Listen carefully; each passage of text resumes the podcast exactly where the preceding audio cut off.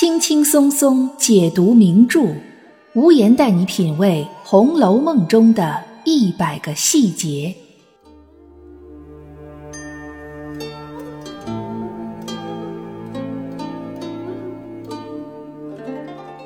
各位听友，大家好，我是暗夜无言，欢迎您收听《红楼梦》中的一百个细节的番外。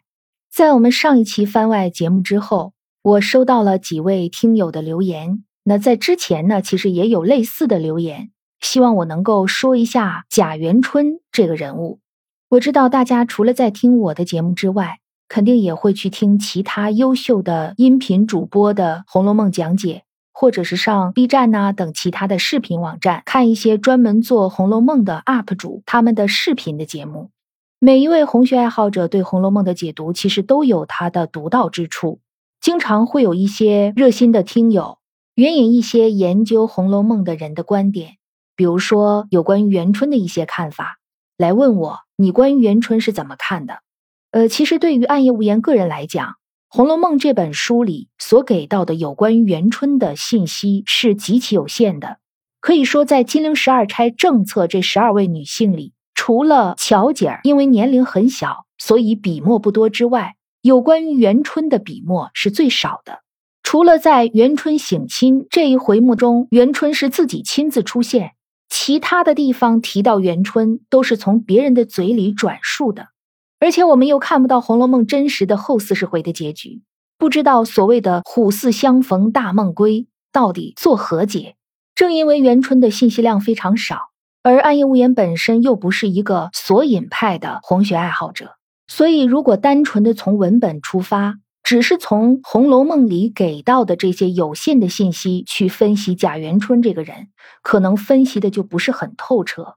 这也就是我一直没有专门的去讲解贾元春这个人物的最根本的原因。呃，其实对于贾元春的一个初步的印象，一个大概的认识，在我之前正文的第十五期，其实我是讲了一些我自己对元春的看法的。如果大家印象有一些模糊，推荐你回过头去再去听一下第十五期节目，然后再来听我们这一期的番外也是可以的。那在这一期当中，我就是把我对元春这个人物的看法搜肠刮肚的全都拿出来了，可以说毫无保留了。那在今天的番外，就跟大家谈一谈暗夜无言对贾元春这个人物浅显的认识，在书中的第五回。冷子兴演说荣国府的时候，是第一次提到贾元春。当时冷子兴是用简简单单的十个字就概括了贾元春的品性和他的身份，说他孝贤才德，选入宫做女史。虽然只有十个字，但是其实在其中，我们还是能够分析出一些关键信息的。首先说他孝贤才德，我们都知道。古人在评价女性的时候，经常愿意说的一句话就是“女子无才便是德”。《红楼梦》里也是这样，在谈到李纨的时候，就是强调了这一句话。那为什么在评价元春的时候，才反而在德的前面呢？也许作者这样写，就是跟贾元春的身份有关系。她是什么身份呢？她被选入宫做女史。在这儿，我们就要分析一下女史了。女史究竟是做什么的？从现当代角度去看，女史所指的就是知识妇女，就是有知识的女性。哎，比如说暗夜无言，就可以算作是一个女史。那么在古代，从周朝开始，其实女史她是有具体的工作内容的一个官职。在《周礼·天官》当中写道，女史是干什么的呢？她掌王后之礼职。掌内治之二，以赵后治内政。呃，这句话翻译过来就是他协助王后来管理后宫的内政，他熟悉后宫的这些礼仪制度，在必要的时候呢，他会对皇后有一个提醒的功能，就是提醒她要注意哪些哪些礼仪。作为女史，首先她自己是要将这些礼仪烂熟于胸的。然后他再根据这些礼仪去协助皇后管理后宫，包括后宫的一些财务开支。从这个角度看，我们发现，在周朝这个时代，女史很像是皇后的贴身女秘书。也就是说，早在周朝的时候就有女史这个官职、这个称谓的存在了。那么，时间来到了北魏孝文帝时期，我们都知道，孝文帝拓跋宏是一个有所作为的皇帝，他本身是一个鲜卑人。但是在他治理国家的时期，他呢提倡穿汉服、说汉话、改汉姓和汉族通婚。那除了这些，孝文帝也规范了内宫的一些制度。从北魏孝文帝开始，内宫里面的女官和嫔妃就成了两个不同的系统。我们刚才说，在周朝就有了女史这个官职，但是在孝文帝改革之前。女史和后宫的嫔妃，她们并没有分得非常的开，没有一个明确的制度，她们两个是分裂于不同的系统。我们都知道，后宫的嫔妃不管位分再低，她也是皇帝的老婆；而女史呢，她实际上不属于皇帝老婆这个范畴。这一切都是在北魏孝文帝改革之后确定下来的，他就将女官制度与嫔妃制度分属于不同的结构。将皇帝的老婆和后宫所使用的女官是分得很开的，但是我们知道也会有一些例外，也会有一些女官呢脱颖而出，她有可能会被皇帝看中。那皇帝拥有天下，想要让一个女官转职成自己的老婆，那也是一件很容易的事儿。比如说最有名的，我们知道唐代的上官婉儿，她本身是宫里的女官，但是后来还是被唐中宗封为了昭容。妃嫔的等级之一。不过，我们知道上官婉儿实际上她是生活在武则天时期的，作为中国历史上唯一的一个女皇帝，在那个时代，女性的地位就相对要高一些，尤其是宫里的女官儿。更何况上官婉儿本身跟武则天就有非常密切的接触，武则天曾经呢很信任、很重用上官婉儿，所以在她身上有着一定的政治的价值。那么时间再推移，到了明代，明代万历年间，沈德福在他所写的《万历野获编》当中，就对女史做出了一个很明确的解释。他告诉了我们两种可以进宫当女史的途径：一种就是民间的女子可以直接被选为女官，这个前提就是什么呢？这个女子她一定是要知书识字的。那么第二个途径呢，就是进宫做普通宫女的这些人，如果在宫里面受到了一些教育，得到了一些指导，哎，也变得读书通文理了，就可以被选为女秀才，然后再慢慢的升到女史，更优秀的人还可以升到宫官，乃至最后成为六局掌印，那就是内廷的女官最高的级别了。所谓六局，就是掌管内宫事务的六个部门比如说什么上宫局、上仪局、上服局、上食局，就是管内宫的礼仪的、内宫的服饰、内宫的饮食等等，一共是六个部门那如果做到宫官，就是六个部门的部门长，就可以说是升到了职业生涯的顶峰了。这是明代的万历年间，到了明代的永乐后期。随着宦官的势力逐渐壮大，此消彼长，女官呢就不断的被缩减。等到了清代，女官制度就渐渐的消失了。这个一方面跟宦官的崛起有关，另一方面呢也跟清朝的统治者是少数民族有关系。他们认为让女官来掌管内廷的事务是不符合祖制的。所以，我们知道清朝的内务主要是由内务府来管理的。而内务府的掌权者全部都是太监，女性呢就渐渐的从女官这个范畴之内缩减缩减，到了最后呢，只能是做宫女。当然，有一些资历比较深的，她也可以做主管，但是跟以前的女官那就相差甚远了。他们是没有官职、没有职衔的，跟以前那种非常明确的女官制度不可同日而语。那么，我们回过头来看。贾元春她选入宫做女史，她应该做的是哪一种呢？有一些红学研究者分析说，贾元春进宫虽然说是她做女史，实际上她就是进宫做嫔妃，只不过她是从比较低级的嫔妃开始做起的。对于这种观点呢，我持保留的态度，因为在书中的这个地方，知批说了一句：“因汉以前例，妙。”什么意思？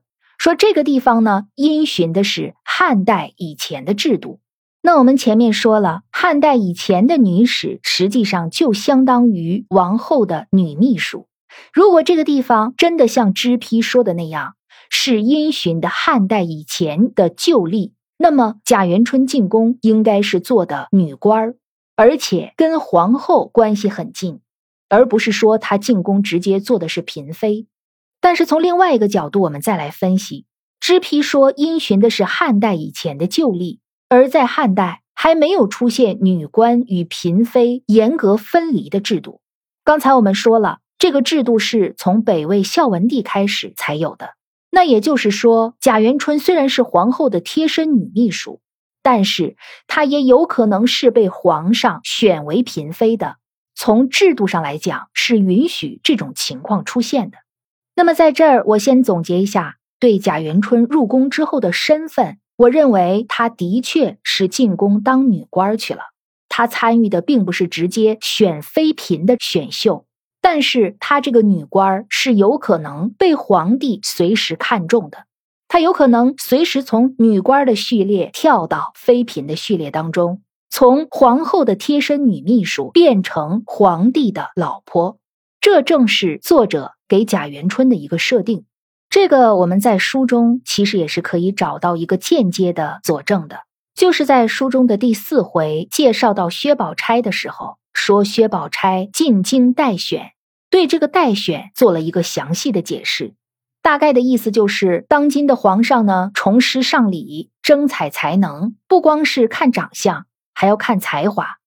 除了选嫔妃给自己选老婆之外，凡是有一些仕宦名家、出身名门的女性，都可以让他们来参加选才人选赞善。才人实际上有皇帝的妾室和太子的妾室的双重含义。在《红楼梦》这个地方，暗夜无言认为应该指的是太子的妾室，然后赞善就是公主的陪读。由此可见，在《红楼梦》中也是有两套系统的，一套系统是给皇帝选妃嫔，一套系统是选之外的人。就这些人呢，有可能是给公主选的，有可能是给太子选的。那也有可能是给皇后选的，所以暗夜无言个人认为，贾元春也应该是通过选妃嫔之外的另一个渠道进入到的宫里，而薛宝钗进京待选，实际上就是想步贾元春的后尘，就是想像贾元春当年一样，通过另一套选秀系统进入到皇宫去当女官，或者是给公主当陪读。那么，既然说元春她进宫是做女史，是当女官去了，可是为什么她又被封为了贵妃呢？这个就是我们要说的第二个问题。当时呢，在书里是这么写的：说宫里有太监出来说让贾政去进宫，大家呢都非常的惊慌，不知道发生了什么大事儿。后来才知道是让贾政进宫去谢恩，皇帝下了恩典。封贾元春为凤藻宫尚书，加封贤德妃。感觉贾元春不是一步一步的升上去的，甚至有一些可能是受到现代的言情小说、霸道总裁文影响比较深的，会觉得是不是皇帝突然有一天在皇宫里面发现了贾元春的美貌，对她一见钟情，因此就一下子把她从一个普通的女官提成了凤藻宫的尚书呢？就类似于那种。女人，你成功的吸引了我的注意，就类似于这种桥段呢。其实，在《红楼梦》的书里，有一个地方还真有一个小小的暗示，就是在贾元春到贾府省亲的时候看戏，他不是点了四出戏吗？其中第二出是乞巧。那在这个地方，脂批就说了：“长生殿中伏元妃之死。”乞巧是长生殿里面的一折。这出戏剧主要讲的内容就是讲的唐明皇和杨贵妃之间的恩怨故事。那有的人就说了，这个地方知批都说了扶元妃之死，那肯定是把元妃比喻成杨贵妃。那杨贵妃和唐明皇之间的爱情，大家都是知道的呀。也就是说，皇上对贾元春是有感情的，那么很有可能就是一见钟情。哎，这不就跟咱们前面说的霸道总裁文和言情小说都对上了吗？这个地方，暗夜无言认为，我们应该从另外一个角度去看，我们看的不是唐明皇和杨贵妃之间所谓的爱情，而是杨贵妃到底是怎么死的。事实上，杨贵妃是死于一场政治博弈，她是一个政治牺牲品。因为安史之乱，再加上杨国忠擅权，所以引起了军队的不满。在唐明皇逃难的路上，军中呢发生哗变，要求杨国忠和杨贵妃这两个他们心目中的罪魁祸首要出来谢罪，否则他们可能就不保皇帝了。那皇帝为了保住自己的皇位，为了保住自己的命，将自己的妻子和大舅子给他牺牲掉，他就是死于一场政治博弈。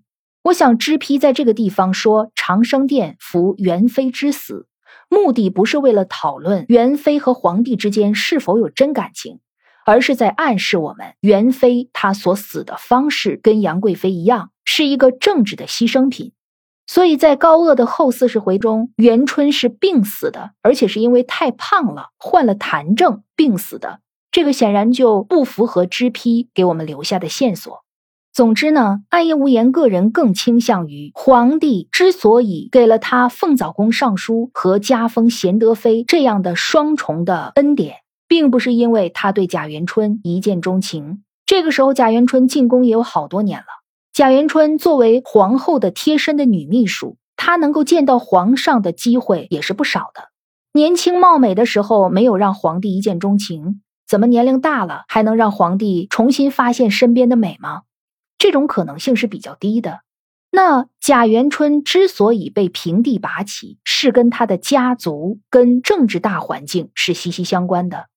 那么在这个地方，暗夜无言也看到过，有一些红学爱好者是认为这个地方的一个关键性的事件是秦可卿之死啊，因为秦可卿死了之后，他的葬礼排场太大了，引起了皇帝的忌惮，引起了皇帝对贾家的猜忌。所以他要把贾元春提起来，放在自己的身边，可能是作为一个筹码，通过这个举动对贾家进行一个警示。哎，意思就是你们别太嚣张了，别太不把我放在眼里了。我这儿可有一个关键的棋子。其实暗夜无言个人认为，这只是其中的一个很小的原因，或者说这只是一个小小的导火索。真正的大头不在这儿，真正的关键人物呢，也不是秦可卿。而应该是另外一个人，王子腾。我们可以发现，实际上在贾王史薛这四大家族里，官位最高的不是贾家，不是史家，更不是薛家，而是王家的王子腾。刚一开篇就说了，王子腾他是经营节度使，经营节度使应该是作者虚构出来的一个官职。从历史上去分析，经营节度使应该是管理着京城内部的驻兵，管理京城的军事。虽然是一个武官，但是这个职权是非常的大的。整个京城所有的军事力量都归他管，这个是让皇帝非常忌惮的。很有可能呢，他的手底下的兵是只知道王子腾而不知道皇帝，就经常有这种情况。对吧？你比如说戚继光的戚家军，他就是只知道戚将军，只听戚将军的命令。这也是后来皇帝忌惮戚继光的一个最主要的原因。包括岳飞的岳家军都是这个道理。那在《红楼梦》的一开篇就说王子腾升了九省统制，奉旨出都察边。实际上，他这个时候就已经失去了对京城的军事的管辖权。表面上看好像是升官了。但是实权实际上被剥夺了，九省统治要到边境的城市去巡视、去检查，不仅剥夺了他京城的军事管辖权，还将他这个人从京城分出去了。王子腾他原来的人脉、他的势力都在京城里，但是随着他的离开，这些人脉和势力就会被慢慢的分化、瓦解。这种手段可以说是皇帝的基操了。皇帝的中央集权越稳固。那么你底下的这些大臣就不能有异军突起的，很多大臣之间，他们每个人身上分一点权力就可以了。最主要的集权、生杀予夺的大权，还是要掌握在皇帝自己的手里。那历史上很多皇帝都是这么做的吗？尤其是明朝的开国皇帝朱元璋，在他建朝之后，原来的那些肱骨之臣，跟他一起征战天下的人都被他杀得七七八八了。在任何一个朝代。一个位高权重的大臣都是容易遭到皇帝的忌惮的。所以呢，皇上将王子腾明升暗降。皇帝这个时候实际上他已经看到了王子腾对他可能产生的威胁，开始对他进行权力的弱化。那我们知道元春和王子腾是什么关系啊？元春是王子腾的外甥女儿，所以很自然的，皇帝就会将心思也动到贾元春的身上。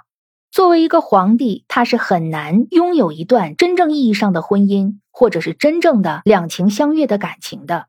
很多皇帝和妃嫔之间的关系，实际上就是互相利用，就像《甄嬛传》里雍正利用华妃一样。他明明不是那么特别喜欢华妃，还要一直在后宫里宠着她，让她为所欲为。因为华妃她不是年羹尧的妹妹吗？而年羹尧当时在为雍正打仗。边境的很多的战乱都是年羹尧去平定的，皇帝是要倚靠他的，要倚仗他的，所以呢，就要给他的妹妹几分薄面。同时，他将华妃放到自己的身边，实际上也是对年羹尧的一种威慑。虽然你年羹尧手里掌握着千军万马，但是有你妹妹在我身边做一个人质，让你有所忌惮，不能够轻易的去用你手里的千军万马做一些谋反的事情。这个就跟《红楼梦》里的皇帝把贾元春升为凤藻宫尚书，加封贤德妃，道理是基本相通的。实际上也是对王子腾、对贾王、史薛四大家族做出一个威慑，让他们有所忌惮。那这么一看，我们就明白贾元春为什么在省亲的时候看到自己的父母亲人会哭得那么伤心，会说当初你们把我送到那不得见人的地方去。可见贾元春在后宫里实际上是风刀霜剑严相逼的，他也并不是开心幸福的，甚至是那种生活给他带来了很大的压抑，他自己心里也清楚的。因为以他的才华和他的认知，我相信他应该是能看清当时的局面，所以在他回贾府省亲的时候，他会一直嘱咐家里人说，以后不可太过奢靡。就是从他所看到的、所感觉到的出发，去告诫自己的家里人，不要跟皇上对着干。秦可卿在去世的时候，给王熙凤托梦说，眼前家中就还有一件鲜花着锦、烈火烹油的喜事儿。我们都知道，这个喜事儿指的就是贾元春被晋封为贵妃，给整个贾家，甚至是贾王、史薛四大家族都带来了荣耀，带来了富贵。但是我们注意，秦可卿用的这个词说“鲜花着锦，烈火烹油”，你得先有一批锦缎，才能够锦上添花；你得先有这个油，才能用烈火去烹它。那如果说贾元春是这个锦上添花的花，是这个烈火烹油的火，那么究竟谁是在底下更重要的这个锦和这个油呢？实际上就应该是指的王子腾。贾元春无论在后宫当中有多高的地位，他毕竟是不能够参与任何政治事务的。换句话说，贾元春这个贾家的保护伞实际上是非常脆弱的。如果我们从历史的角度去看，实际上贾家就是外戚，对吧？贾元春是贵妃，那么他的家人、他的亲属，那不都是外戚吗？那我们回头看。历史上那些有野心的、被皇帝所忌惮的外戚，有哪一家是有好下场的？外戚对于皇帝的皇权来说，就是一个忌讳。王子腾是贾元春的亲舅舅，他当然也算在外戚这个范畴里了。历史上那些外戚干政、宦官干政，最后祸国殃民的，最后导致朝野分崩离析的，这样的先例太多了。所以，《红楼梦》里的皇帝他不想重蹈覆辙，这个我们是可以理解的。从表面上看，元春是贾家的靠山，但实际上，贾元春她是一个没有任何实权的内宫的女子。真正在外戚这个地方掌握一定实权的是王子腾。贾王、史薛四大家族渊源最深的、纠葛最复杂的，就是贾家和王家。贾政娶了王家的女儿。贾琏也娶了王家的女儿，薛家也娶了王家的女儿，然后薛姨妈的女儿还要再次嫁到贾家。你看他们这个关系，比史家的、比薛家的跟他们之间的纠葛都要更复杂。甚至我们可以说，将薛家和贾家联系在一起的正是王家。薛家呢，不过是一个皇商，虽然祖上做过紫薇社人，但如今薛家主要就是靠经商。唯一一个吃皇粮的，也就是挂职的薛蟠，他也没有任何的实权，甚至都不用上班。那你再看贾家，贾家唯一做官的就是贾政，也不过是个五品的工部郎中。贾赦袭了爵，不做官贾珍袭了爵，不做官贾琏和贾蓉呢，都是买的官这个班儿也都是可上可不上。虽然有一点社会地位，也都没有什么实权。史家呢，虽然是这个侯那个侯的。通过薛宝钗的描述，我们可以看到史家都已经开始家道中落了，连那些做针线活的人都请不起了，需要史湘云这个大小姐自己去做针线活，做到半夜。所以你看，贾王史薛四大家族唯一一个活跃在政治舞台上，还有一定的政治影响力的，也就是王子腾了。王子腾才是贾王史薛四大家族最大的靠山。说到这儿。我们也就可以继续去分析，为什么贾元春在端午节送节礼的时候，给薛宝钗和贾宝玉是一样的，而给林黛玉只是和三春是一样的。这个呢，实际上就是暗示贾元春所主意的人是薛宝钗。那么，贾元春的这个选择意向里有没有王子腾的手笔呢？暗夜无言个人认为啊，应该是有王子腾的意思在里面的。我们刚才不是说了吗？王家通过薛姨妈、王夫人、王熙凤这三个王家的女性，将贾家、王家、薛家紧密的连结在了一起。其中，王夫人嫁给的是贾政，王熙凤呢，嫁给的是贾赦那一脉的贾琏。那么还剩下一个谁呢？剩下一个贾宝玉。按照王家一贯的这种操作，肯定是也要把贾宝玉通过王家的女性来把他稳固住的。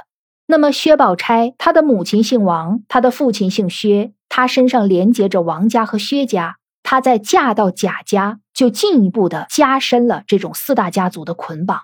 所以这个操作从政治联姻的角度来讲是非常明智的。回过头来，我们再看林黛玉，在贾元春和王子腾做出这个选择薛宝钗的决定之前，发生了很重要的一件事儿。这个事儿我们一定不能忽略它。什么事儿呢？就是林如海监管扬州城。林如海的官儿虽然不大，但是非常的重要。巡盐御史，历朝历代吃盐都是一个关乎国计民生的大事儿。盐的贩卖，按照历朝历代的规定，只能是由官方来买卖，不允许买卖私盐。这是一个收归国有的生意。所以林如海这个巡盐御史，他身上的责任很重，同时油水也很大。而且林如海是探花出身，这个人呢是有能力也有才华。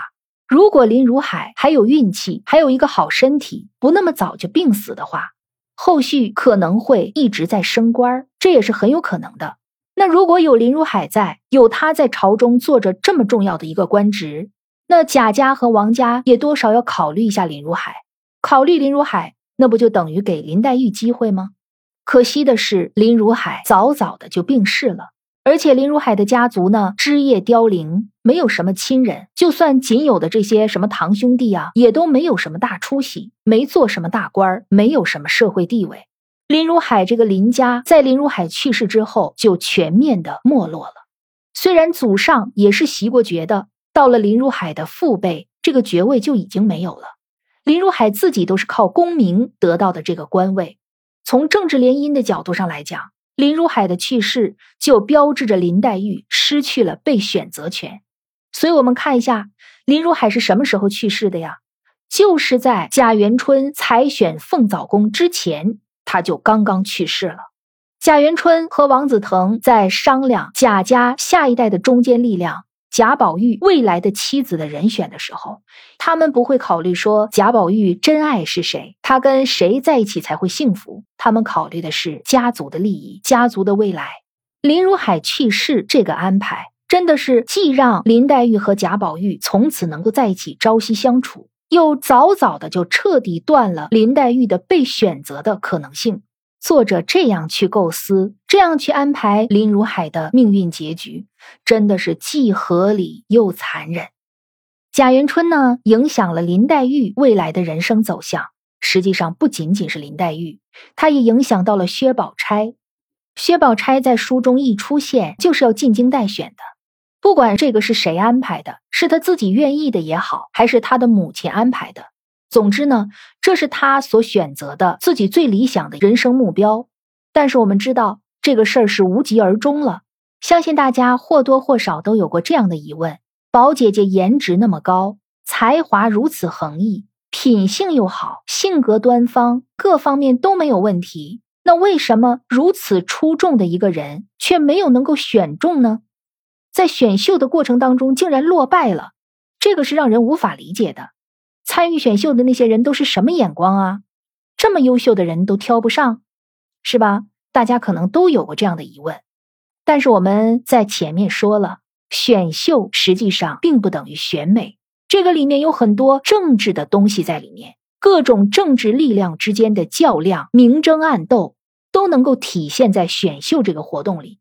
更何况皇帝也不是傻子，他的身边已经有了一个王子腾的外甥女儿，他不想让王子腾的另外一个外甥女儿再参与到皇家的活动里。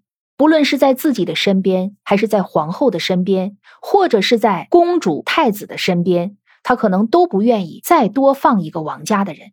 棋子有一个就够了。再来一个人呢？会不会无形当中又壮大了王家的势力呢？又让贾家人多了一个靠山呢？